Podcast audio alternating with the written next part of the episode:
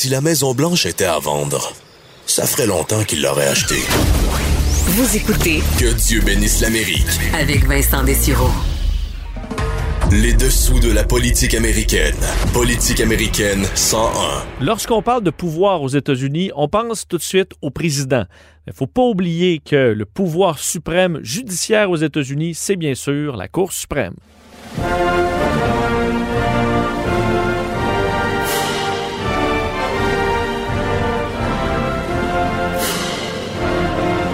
Non, parce qu'un pays qui se tient à euh, un système judiciaire et ben, le sommet de tout ça aux États-Unis, c'est bien sûr la Cour suprême, autorité donc euh, ultime au-delà de, des autres paliers inférieurs des cours d'État, euh, le pouvoir suprême sur des, des dossiers concernant la Constitution, les lois américaines, les traités qui sont conclus aux États-Unis, la devise de la Cour suprême, la justice égale selon la loi.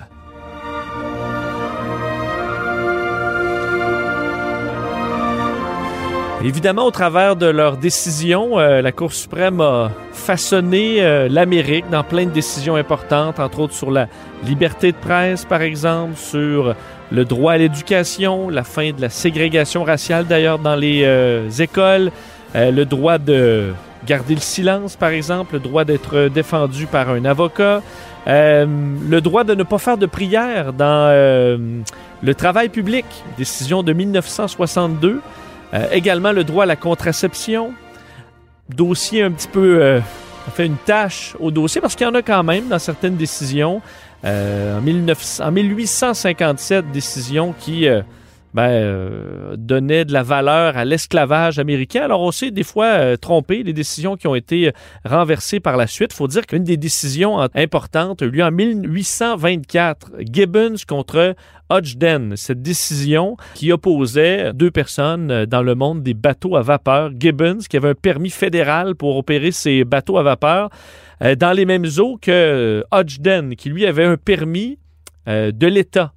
Et donc, la Cour suprême qui a statué en 1824 que l'État fédéral avait euh, priorité, était suprême au-delà euh, de la loi euh, dans les États. Alors, c'est ce genre de décisions-là qui vont façonner ensuite comment l'Amérique va évoluer. Faut dire que les bases de la Cour suprême américaine se trouvent dans la Constitution, à l'article 3, mais il n'y a pas nécessairement de détails sur euh, la façon d'organiser cette branche judiciaire, sur les pouvoirs également qu'auront la Cour suprême.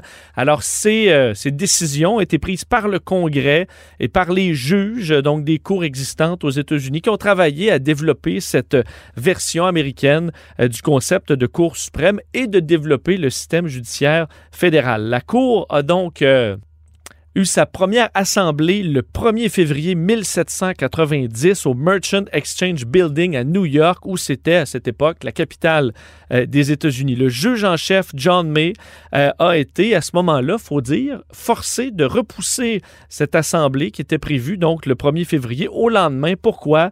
Mais Parce que les juges qui devaient voyager étaient en retard. faut dire qu'en 1790, euh, c'est pas votre vol qui est en retard, c'est votre calèche et ça pouvait être très long. Euh, D'ailleurs, les premières sessions euh, de travail de la Cour suprême ont été sur- surtout à organiser les procédures, donc à vraiment bâtir les fondements de l'organisation.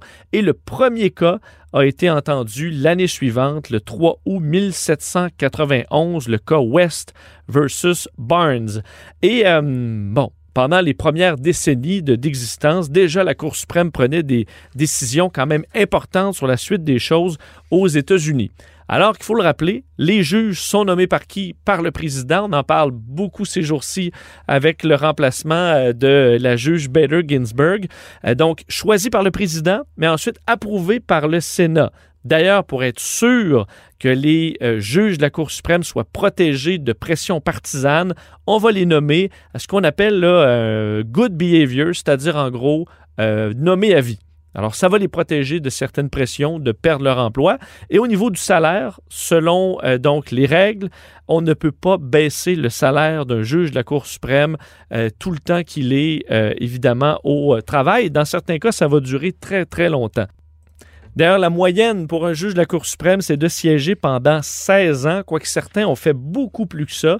Euh, entre autres, le record qui va au juge William O. Douglas, qui a pris sa retraite en 1975 et est resté juge de la Cour suprême pendant 36 ans et six mois. Euh, des juges, bon, il y en a maintenant neuf. C'est depuis 1869 qu'il y a ce chiffre-là qui a changé quand même plusieurs fois, six fois durant l'histoire de la Cour suprême. On a nommé, par contre, depuis 1790, seulement 17 juges en chef et 102 juges à la Cour suprême. Certains présidents ont eu la chance de nommer plus de juges que d'autres. Il faut dire que le président Washington a pu nommer les six juges originaux. Il en a ajouté quatre par la suite. Et la deuxième place revient au président Franklin Delano Roosevelt qui a nommé pas moins de huit juges de la Cour suprême. Beaucoup de traditions demeurent inchangées à la Cour suprême depuis 1790, entre autres le positionnement des juges. On verra toujours le juge en chef au centre, le plus ancien à sa droite, le deuxième plus ancien à sa gauche, et ensuite on ira comme ça, gauche-droite, gauche-droite, jusqu'à ce que les neuf juges soient ainsi placés. On dit également, selon le site de la Cour suprême, que les juges portent depuis au moins 1800 cette euh, robe toge noire traditionnelle, alors qui est inchangée depuis plus de 200 ans maintenant.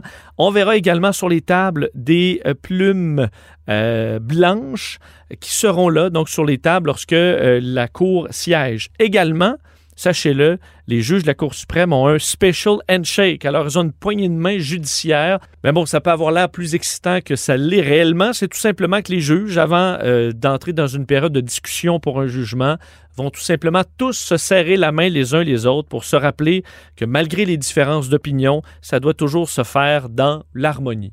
C'est pas beau ça? Dans les faits un peu plus inusités de la Cour suprême, aussi inusité que ça peut l'être une Cour suprême, sachez que John Marshall et également Salmon P. Chase, deux juges, se sont retrouvés sur des billets de banque aux États-Unis, le 500 pour John Marshall et le billet de 10 000 pour Salmon P. Chase. Il faut dire que les deux billets ne sont plus en circulation aujourd'hui. On rappelle également qu'au début euh, et même pendant quand même assez longtemps, les juges ont dû faire ce qu'on appelle ride the circuit, c'est-à-dire que la cour n'était pas fixe à un endroit aux États-Unis, mais devrait se promener à travers le pays pour rendre des décisions. Mais évidemment, avec les, le confort de l'époque, c'était très difficile et plusieurs juges se plaignaient d'avoir à faire ces longs voyages. Également, je vous disais qu'on s'assoyait de gauche à droite, le plus loin euh, du juge en chef étaient les nouveaux venus. Alors, qu'est-ce qui arrive lorsque deux juges sont nommés en même temps? C'est arrivé en 1972, Powell et juge Rehnquist. Les deux avaient été assermentés le même jour. Alors, qu'est-ce qu'on fait dans ce temps-là? on donne euh, avantage à celui qui est le plus vieux, qui s'assoira donc le plus près du juge en chef. C'était des fun facts, ça, hein? vous en croyez pas vos oreilles? Mais c'est ça, la Cour suprême, c'est traditionnel, mais ça a un grand pouvoir. Et euh, c'est pour ça d'ailleurs que l'Amérique se déchire aujourd'hui.